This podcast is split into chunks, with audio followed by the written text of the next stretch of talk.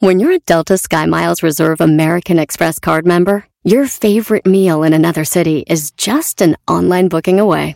Así que conocerás dónde se consigue el mejor pan dulce to have with your morning cafecito en LA. Where's the best pupusería in the Bay? Y dónde encontrar la salsa verde más rica en San Antonio. Because you're the travel foodie. The Delta Sky Miles Reserve American Express card. If you travel, you know. Learn more at go.amex slash you know reserve. El mundo enfrenta una pandemia. Encuentre respuestas y acceda a información veraz y confirmada en el especial de NTN24 sobre coronavirus COVID-19. Escuche los contenidos de NTN24 en su plataforma de podcast favorita.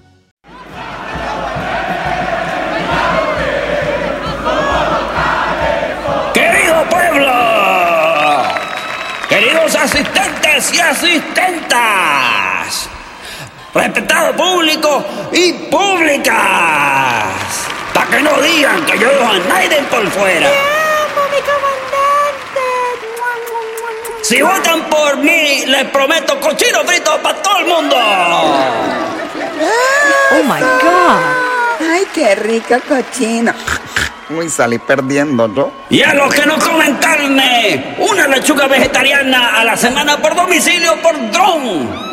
Pero de los pacíficos, no de los que vienen a matar a la gente. Ay, gracias por la lechuga. Ay, qué tan bello. Ay, a mí me encanta la lechuga, me mantiene esbelta. Y finalmente, les prometo una conexión ultra rápida de Wi-Fi por Internet para que no dejen de escuchar su show favorito, su podcast, Tremenda Vaina. Tremenda vaina. Vamos a vivir así. Vamos a gozar. Ajá. Gracias por estar aquí. ¿Qué haría sin ti? Te quiero. Hola amigos, bienvenidos a Tremenda Vaina, el show donde escuchas seis historias que desafían la realidad, pero solo una es falsa. ¿Cuál es? ¿Qué tal? Soy Danilo Álvarez. Soy Roman Rojas y esto es Tremenda Vaina. Bienvenidos y esto arranca ya. Ya, tremenda vaina. Tremenda Vaina. Bueno, Danilo, eh, entonces, el último episodio, el número 3 de la semana pasada, vamos a recontar las seis historias que contamos y vamos a desvelar cuál es La que es mentira. Mentiroso. ¿Y, y sabes quién viene por esa? Oh, y por ahí viene la rata inmunda. La ratatata inmunda. Ratatouille. Ratatatatata inmunda. Ok, vamos entonces. Entonces, la semana pasada, la primera historia fue el escape de la cárcel de Brasil, la Ah, número sí, uno. Sí, sí, el escape, el intento de escape hollywoodesco. Sí. Correcto. Uh, espeluznante. La número dos, bebés caen del cielo. ¿Cómo podemos olvidar eso? No, no, eso está increíble. Imposible. ¿Qué más? Número 3. El inodoro de oro o la poseta de oro, como tú la llames. La poseta de oro, el inodoro. Exacto, y no oro. ¿ok? La número 4 era el brazo robótico de Da Vinci, Con que lo sobretomó la inteligencia artificial. Con su pincelito mágico. Exacto. La número 5, la misionera, que se fue a África. Es que la gente es loca, mano. Y que a curar a gente con haciendo Google Search, un search en Google de, ¿Cómo se cura un niño con malnutrición? No, no, no. Búscalo en Google. Ok. Y la número 6, la última, fue un robo frustrado de dirección de internet de un .com. Ah, sí, esos son los, eh, los yuppies estos que pensaron que podían robarse el, el Los dot com. influencers. Los influencers. Apunté una pistola que terminaron presos los dos. Entonces, de las seis historias, Danilo, ¿cuál es mentira? ¿Estás listo para esto? A mí me rompió el corazón. El Da Vinci es mentira. Ay, no.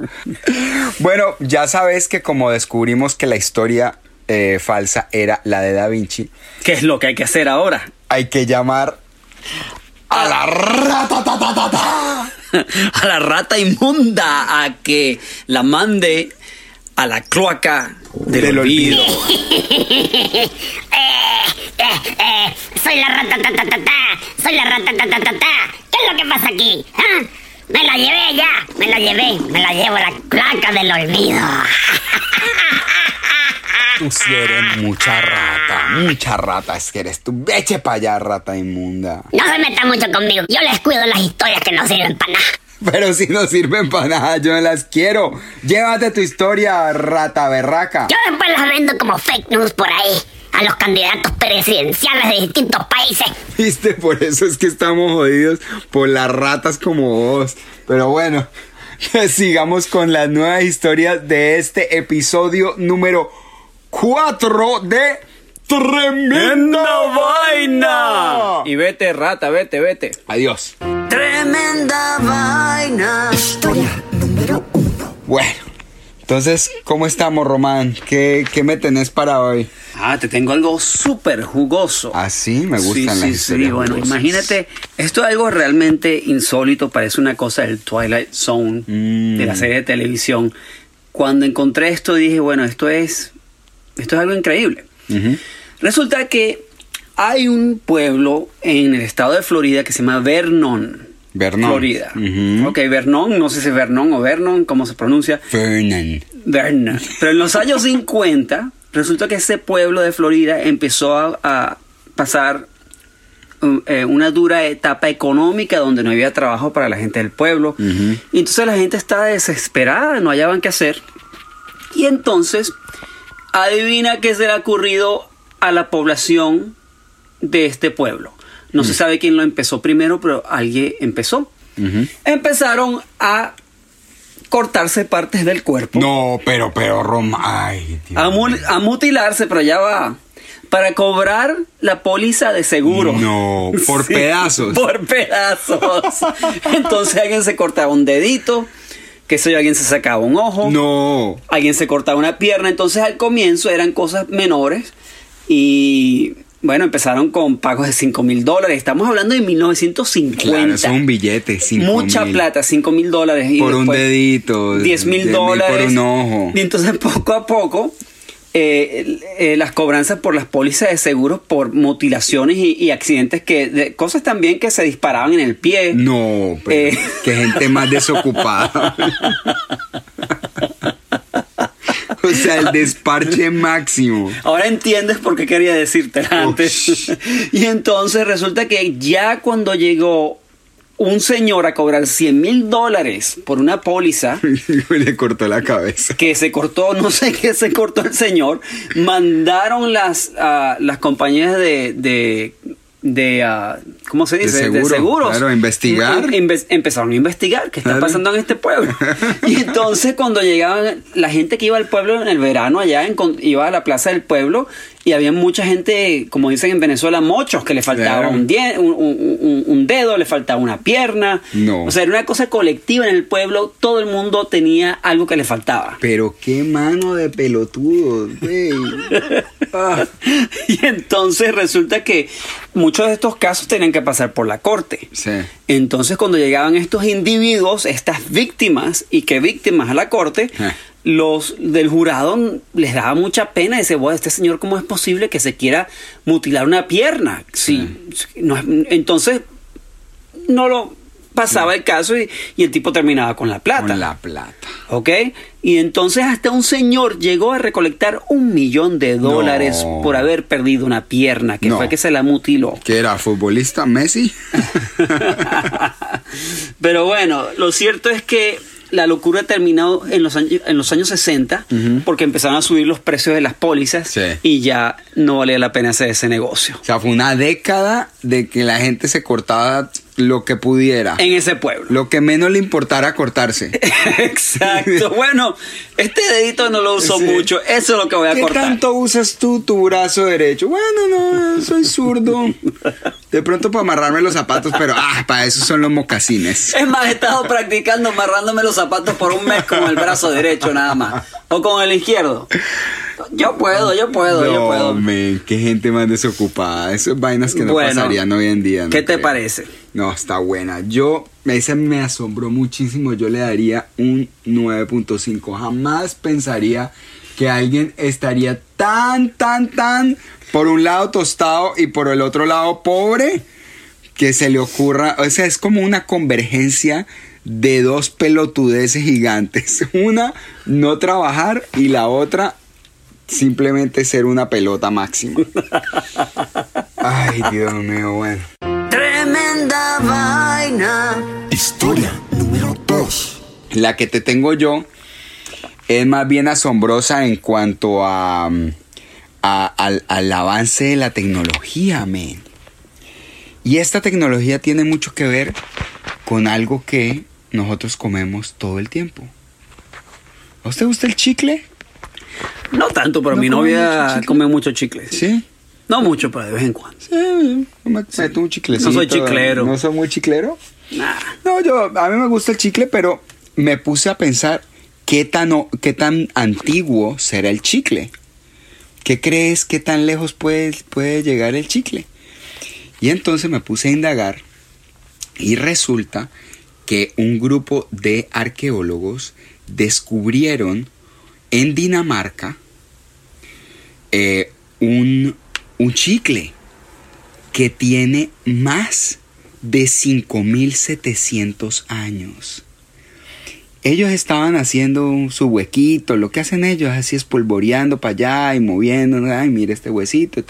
Y de pronto uno de ellos dijo, mira, ¿qué es esta? ¿Qué es esta bola negra que parecía como un barro, como una pelota de barro? Y descubrieron que era una, una pelota de resina, de resina de un árbol que, que, es, que se llama el abedul. Yo la verdad no conozco el árbol del abedul, pero aparentemente la resina, las hojas, incluso la, eh, la corteza del árbol tienen propiedades medicinales.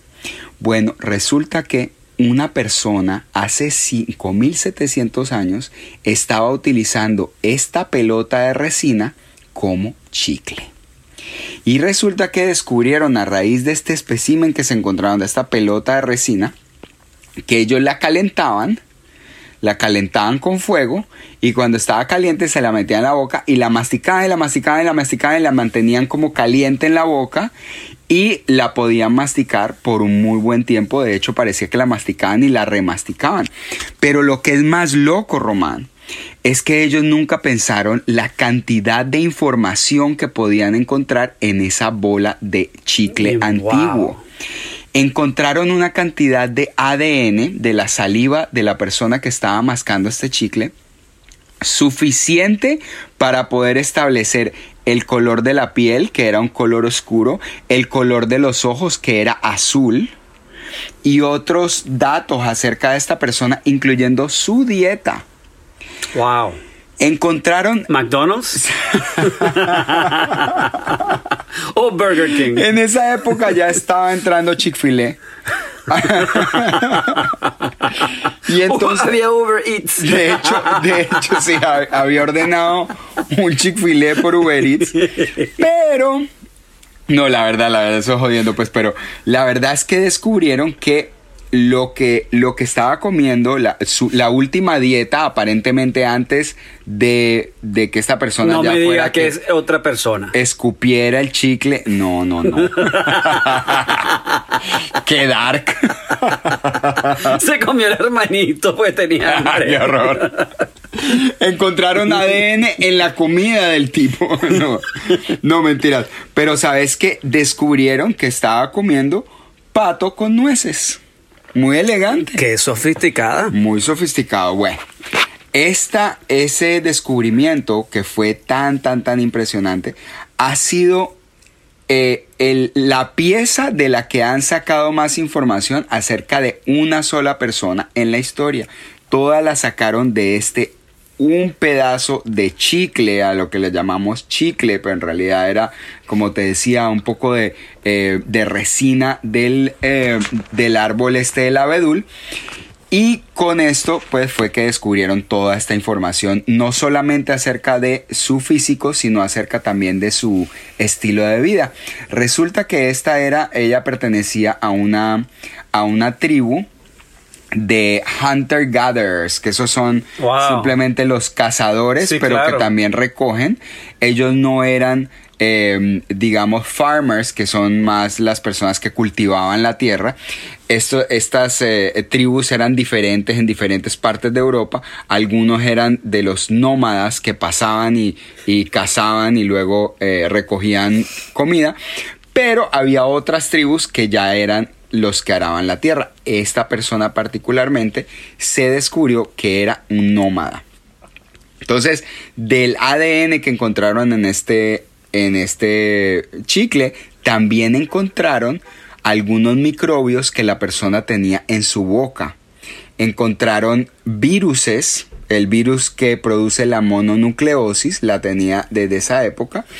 Y eh, algunas otras micro- microbios y, y bacterias que esa persona podía tener. Al parecer, estaba utilizando este chicle como un, eh, un método un método de limpieza porque se había descubierto al parecer según lo que descubrieron los científicos que este chicle les ayudaba a eh, digamos a matar bacterias y les ayudaba a sentirse mejor Em, lo más increíble que comentaron estos eh, arqueólogos de Harvard es que a alguien se le hubiera ocurrido agarrar ese pedazo de bola que se encontraba en el piso y hacerle toda esta investigación y descubrir tanta historia acerca de las comunidades que vivían hace 5.700 años en, en Europa. ¿Cómo te parece? Mira, te doy un 9. Ah, es impresionante. Bueno, Impresionante. me alegra, me alegra, qué bueno que te gustó. Entonces, a ver, ¿qué más me tenés? ¿Cuál Bueno. es tu próxima historia? Tremenda vaina. Historia número 3. Un astronauta vale por dos. Ah, un Sí. astronauta vale por Mira, dos. resulta que en el 2017, Roscosmos, no Rice Krispies, Roscosmos, que, el- que es el equivalente a NASA, eh, el equivalente a NASA. a ¿en NASA dónde? en los Estados Unidos, la NASA, eh, Ok. Ros- Roscosmos. Ellos para crear más um, awareness, como se dice en español, perdón, para crear más interés, Reconocimiento, reconocimiento reconocimiento, y, y crear interés en la gente rusa de, de ir al espacio y ser un astronauta y todo eso, hicieron una especie de concurso donde el ganador iría en el 2020, esto fue en el 2017, Sí. en el 2020 a la Estación Internacional del Espacio. Ok, este, o sea, este año ya se van. Los Exacto, que ganaron, en el 2020, los que ganaron. El que se va, uno. El que- ah, es uno un individuo.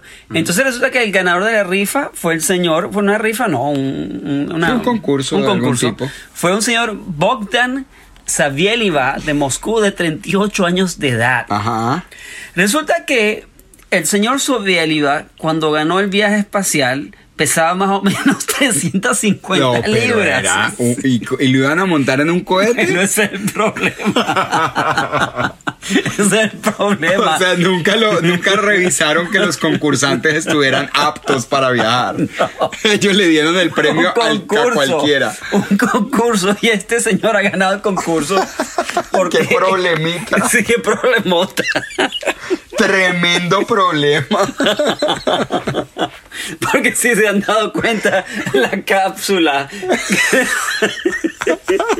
la que meten a los astronautas es pequeña. Es pequeña. Caben tres tipos, pero todos apretados. No, esto era como, como hacer un concurso para ser jockey del hipódromo y que aparezca el profesor Girafales. Resulta que este señor sabía el IVA de 350 libras. Bueno, eh, Roscosmos le dijo, por favor, señor, usted si quiere ir para el espacio tiene que perder peso. Claro, pues por Y ahí el se- 200.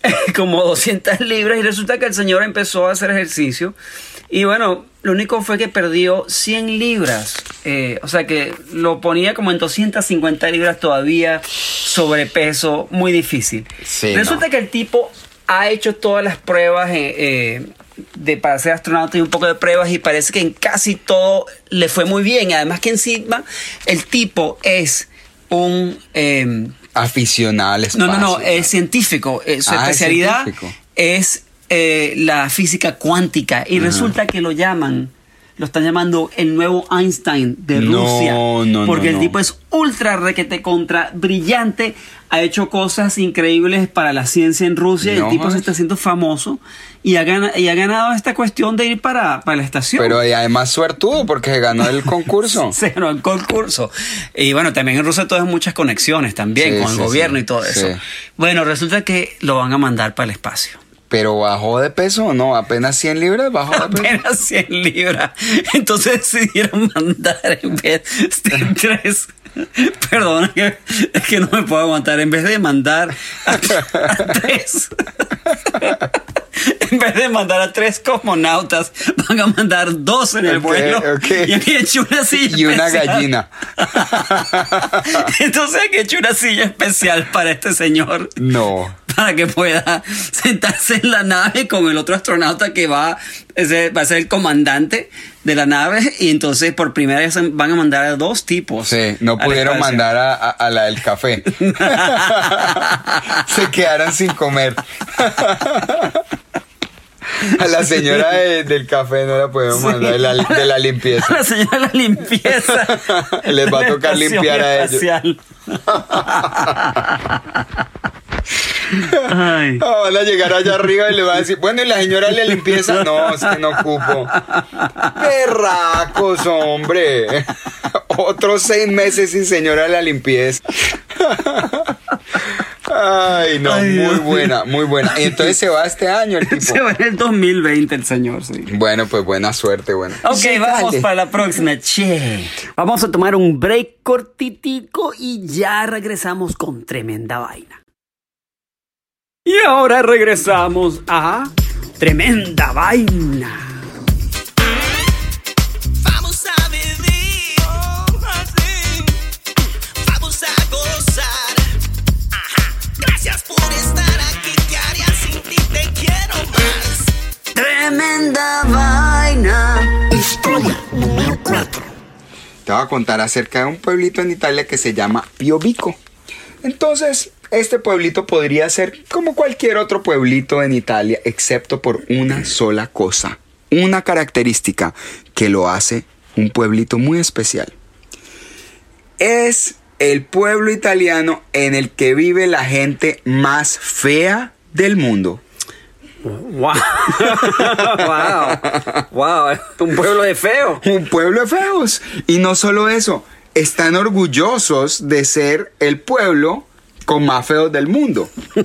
Están tan orgullosos de ser un pueblo de feos que ahí cada año se celebra el pueblo, eh, se celebra el festival, eh, o- o, digamos el festival de los feos, eh, creado por el Club dei Bruti, que quiere decir el Club de los Feos.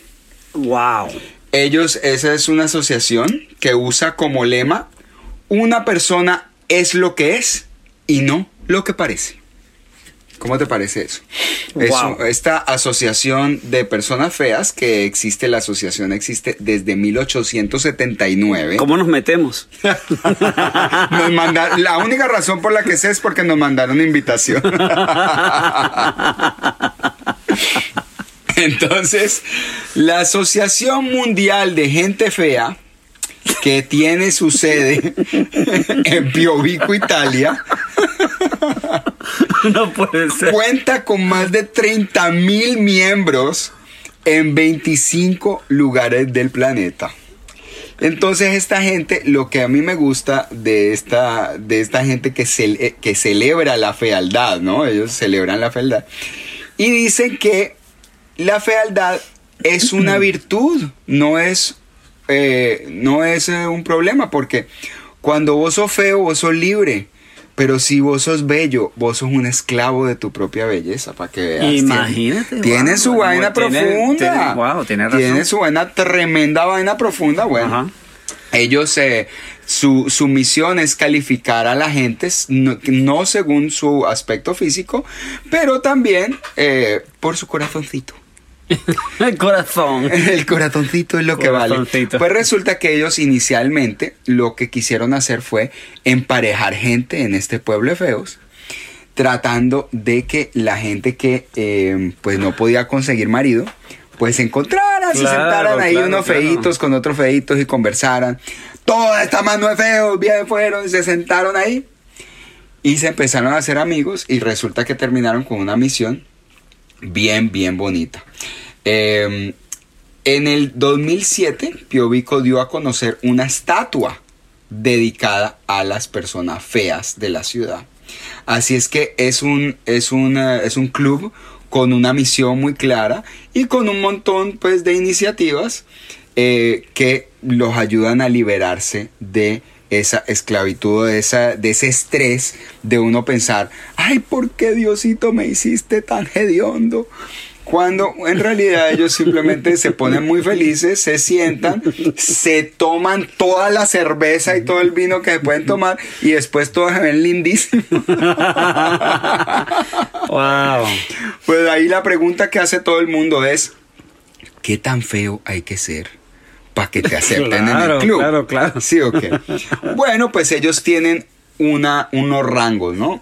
Que van desde no especificado a extraordinariamente feo.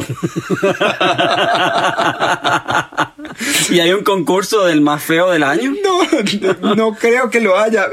No, no me llegó la investigación. Como mi hasta allá. universo, pero al revés. Pero al revés. O Mr. Universo, pero al revés. Total, eso sería algo que les podíamos pro- proponer. Pero lo interesante, y yo creo la razón por la que no tienen el concurso, es porque ellos creen que hay que celebrar la belleza interior y sobre todo no preocuparse en lo absoluto por lo que piensan los demás. Wow. Bueno. Esta historia le voy a dar un 9.5 porque realmente me impresionó y me gustó mucho la historia. Eh, yo creo que desde niño yo siempre he visto a la gente, no sé, siempre me conecto con alguien, con una persona porque me conecto con ella, pero no por la manera en que lucen. Siempre he sido así toda mi vida y de Sí. verdad que digo eso de corazón y me encantó la historia. Sí, que sí, es muy buena. Súper buena. A mí, a mí a veces me da pesar de la gente que, que está tan esclavizada, como lo dicen aquí en la historia. Por la belleza, De su sí, propia claro. belleza. Entonces se sienten como que si no están preciosos, si no están perfectos, Todo el tiempo. la gente no los va a querer. Claro. Y eso es una verdadera esclavitud. Eso no, no es- Sí, no es sí. fácil y, y- y le da a uno pesar, ¿no? Sí. De, de la gente que vive así. Muy buena la historia realmente, de verdad. Me encantó. Tremenda vaina. Historia número 5. Adivina qué. Adivina quién ha regresado al poder. Uf. No será. No será. No Hugo Chávez, no te preocupes. Ay, no es Chávez, ok. Esa era otra ratezuela, ratis. ¿Cómo es que le decían? Mira, ha, regres- ha regresado en el Perú al poder Hitler. No me digas. Hitler volvió al poder. qué Mira. desastre. Resulta que en Perú Lo revivieron. Hitler fue uno de los candidatos para tomar el control de un pequeño pueblo en los Andes. Ah, ok. Ok, Hitler en, el- este va, momento. en este momento, Ah. en Perú, en Sudamérica. Sí. Y este señor que lanzó su candi- candidatura como Hitler, Ajá. ok, tenía slogans de su campaña que decían Hitler es del pueblo y Hitler es confianza. Ok. Y esto es en la localidad peruana de Yungar. Ok, un ¿ok? pueblito, un pueblito. Es un señor que se llama Hitler Alba Sánchez. Ah, el nombre del tipo es Hitler. Ajá. Primer nombre. Y él se llama él mismo en su campaña de candidato como el Hitler bueno. el Hitler bueno. No, pero el que es el que es malo es el papá. ¿Cómo es posible que le haya puesto Hitler a su hijo? él, él dice que su padre no sabía, en realidad, quién era. Hitler. Y eso me parece muy raro que no supiera. Sí, le sonaba bonito el nombre. Bueno, el- este señor Hitler eh, rechaza categóricamente todo lo que el dictador nazi Adolf Hitler representó en su momento No, pues, y además mal. asegura que planea administrar un gobierno justo y transparente al Ah, mando del pueblo de campesinos ubicados en la zona central de los Andes. Claro, bueno, pues. Pero resulta que tuvo un enemigo que quería también la alcaldía. Ajá. Ok, y es un señor del nombre Lenin Vladimir Rodríguez no, Valverde. No, no me hagas esto. Como Lenin, el dictador ruso. No, pues claro, ¿Ah? pues, era, era, la, la carrera era Lenin contra Hitler. Exacto. No, qué belleza. ¿Cómo puedes creer que años después de la Segunda Guerra Mundial ocurra otra pelea entre un Hitler y un Lenin? ¿Por quién y vota democrática, uno? democrática. No. ¿Por quién vota? ¿Por quién vota uno? Eso, eso es casi, casi parecido a, a Trump contra Clinton. Algo así. Bueno, no, ni siquiera, porque la verdad es que Hitler mató a 6 millones de personas y, y- y Lenin mató a millones de personas Sí, también. eso eran malitos. Bueno, asegura que eh, resulta que um, terminó ganando la alcaldía el señor Hitler. Ok, ¿Puedes bueno, muy bien. Felicitaciones. Yeah, y bueno, imagínate que en Perú y en otros países de Latinoamérica estamos acostumbrados que los padres elijan muchas, en muchas ocasiones eh, nombres extraños para sus hijos. ¿Ok? Entonces imagínense. Pues Usnavi, Usnavi, Usnavi. eh, Onedoyar. Onedoyar. es muy bueno. y el año, eh, bueno, el año pasado, eh, Osama Bin Laden fue No. asignado al equipo de fútbol juvenil nacional No, de Perú. no. De Perú. Había un Osama Bin Laden. Pero ese es el nombre nomás, debe tener apellido. ¿o qué? Bueno. Osama Bin Laden Rodríguez. Sí. Se debía llamar ese man. Pero bueno, lo cierto es que Hitler terminó ganando la alcaldía y él es el alcalde de este pueblo en Perú. No, men, está buenísima esa historia. Esa sí que yo le doy un 10. Hitler contra Lenin En Perú. en Perú. No, no, no. no. Sí, en el año, en, en- en los 2000. Eso parece como cuando es domingo y uno no tiene nada en la nevera y agarra cuatro cosas completamente diferentes y las echa en un plato y se come eso. Rarísima esa historia. Y la verdad que me, me asombraste con esa historia.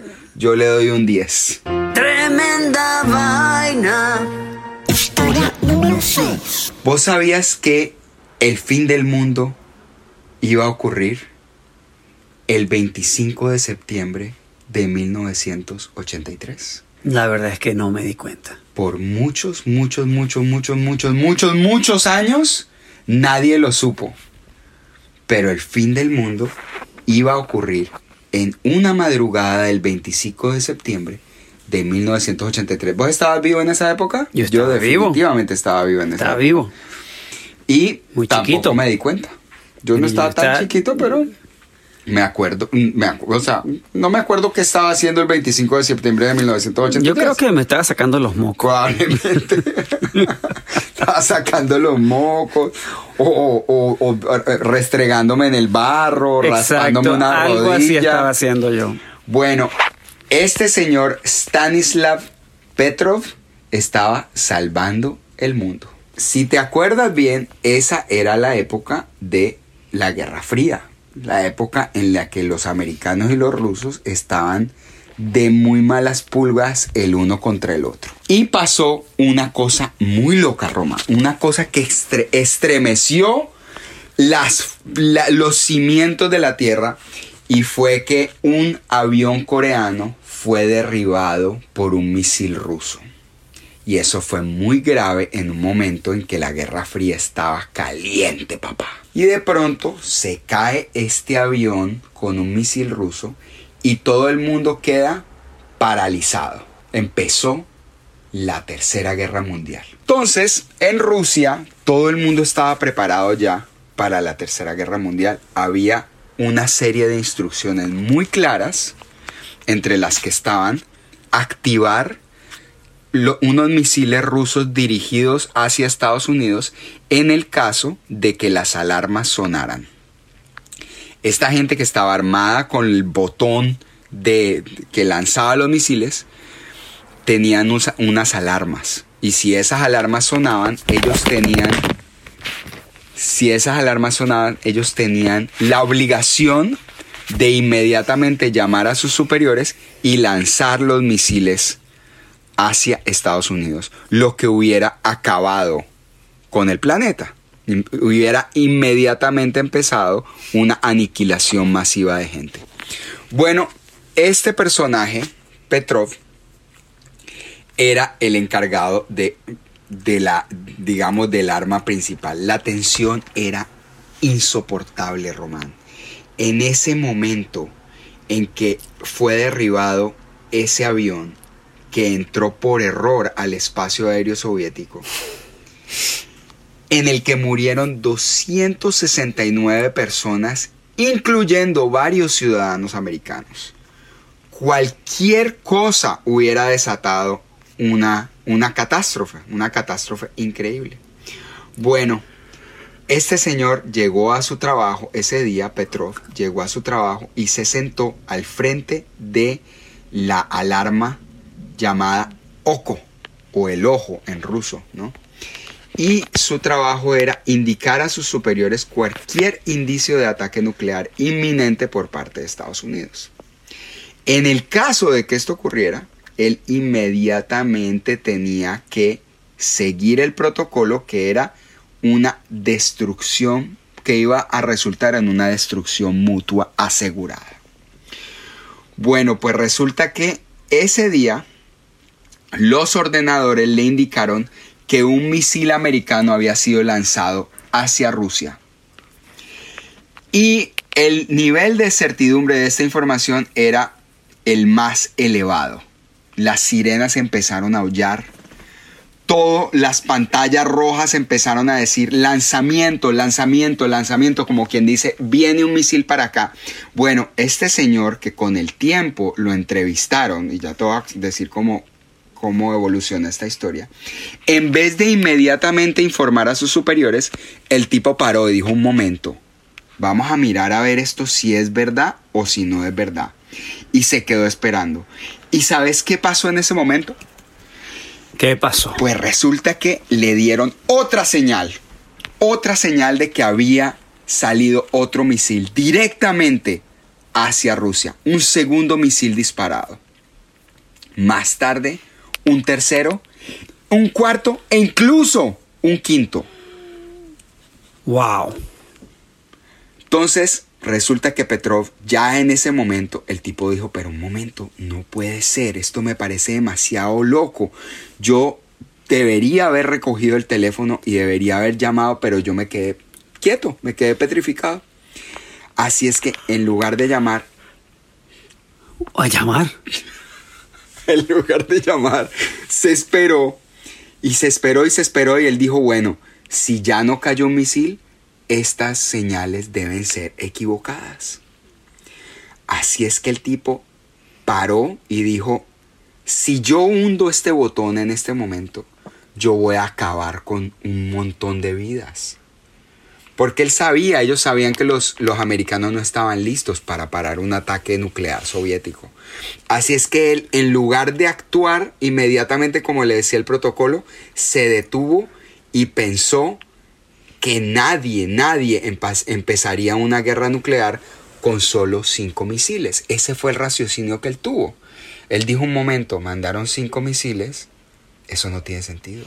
Pero entonces, ¿qué Debían fue? haber- debían haber mandado más. ¿Pero qué fue entonces? Exacto. No se sabe. Lo único que se sabe es que aparentemente él lo que hizo fue llamar a decir que el sistema de seguridad no estaba funcionando correctamente. El tipo, si aquí no ha explotado nada, si yo no he visto ninguna explosión en el radar, debe ser que el sistema esté equivocado. Y él decidió desacatar sus órdenes y las órdenes del protocolo con tal de salvar la vida en el planeta Tierra.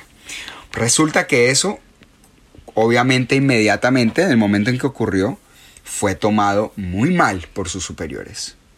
Muy mal. Lo que me hace a mí pensar que alguien quería sabotear esta situación. Alguien quería que Petrov lanzara un misil hacia los Estados Unidos. Y gracias a Dios, Román, el que estaba sentado en esa silla era este señor Petrov. porque si él no hubiera estado sentado ahí, estaría cantando otro gallo. Un O gran... no estaría cantando ningún o no gallo. estaría cantando ni un gallo. Pues resulta que este aparentemente error histórico, histórico le produjo a él una, un- lo bajaron de rango bastante, hasta que mucho tiempo después, aproximadamente 10 años después, le reconocieron o, o lo, digamos que lo que ocurrió salió a la luz pública, pero solamente fue hasta el 2004 que en realidad le agradecieron a este señor por no haber hundido ese botón y haber des- destruido la vida en la Tierra. Y no solo eso, le dieron el World Citizen Award, el mejor ciudadano del mundo, o el premio al mejor ciudadano del mundo, y las Naciones Unidas le hicieron un homenaje. Yo quiero ganar ese premio. Imagínate, ese es un premio importante. Que A hicieron una estatua con el tipo apretando, no, sin apret- con un botón enfrente y pensando si lo va a apretar o no. Pues mira que este personaje que se ganó esos premios, en este momento vive en un apartamentico afuera de Moscú con una pensión de 200 dólares completamente relegado al Wow. anonimato. wow. A pesar de que el hombre salvó el mundo en 1983, Roma. Todos aquí le debemos nuestra vida a nuestro amigo el señor Stanislav Petrov. Y que le mandamos un saludo desde acá, desde Tremenda Vaina a Stanislav. Gracias a Petrov existe tremenda vaina. Gracias, Stanislao. Te Gracias, queremos. señor Petrov. Este programa está dedicado a usted. Hoy lo dedicamos a usted, El señor episodio Petrov. número 4 a señor Petrov en Moscú, Rusia. Bueno, así es que ahora sí llegamos al final del Ah, ahora sí, ahora sí, cuatro. ¿no? Le va a tocar a nuestros oyentes decidir cuál de esas seis historias es real y cuál es falsa. Correcto. O, bueno, hay cinco reales y solamente una es falsa, que es la, la que le vamos a, a pasar a nuestra rata ta, ta, ta, inmunda en nuestro próximo episodio. Pero hasta que eso ocurra, nuestros oyentes van a tener que decidir cuál de las historias de tremenda vaina fue la eh, mentirosa, Román. Y claro, y muchachas y muchachos, no se les olvide darle un buen rating a nuestro podcast. Si comenten en iTunes o en Google Play, donde estén, y si ponen un bonito comentario con su nombre, nosotros vamos a mencionar su nombre en el programa. Les vamos a, eh, vamos a poner eh, a nuestra rata a que lo salude. Aunque esa rata inmunda, eso no, no hay forma de hacer nada. Pero con que ustedes nos hagan un rating o una donación o nos manden a una prima que les caiga bien, ponemos a la rata a que les mande un saludo desde allá, desde la cloaca del olvido. y aceptamos donaciones de un millón, millón de dólares para arriba, así que Pe- ya. PayPal nomás, por favor. PayPal, por favor. Ah, les mandamos un abrazo muy grande, gracias por escuchar. Y se despiden Danilo. y Román de Tremenda Vaina. Si les gustó el podcast, asegúrense de darnos un rating de 5 estrellas en Apple Podcasts. Y si les gusta, compártanlo, por favor. Si no les gusta, compártanlo con gente que les cae mal. Así que nos vemos, chicos y chicas, en el próximo episodio de Tremenda Vaina.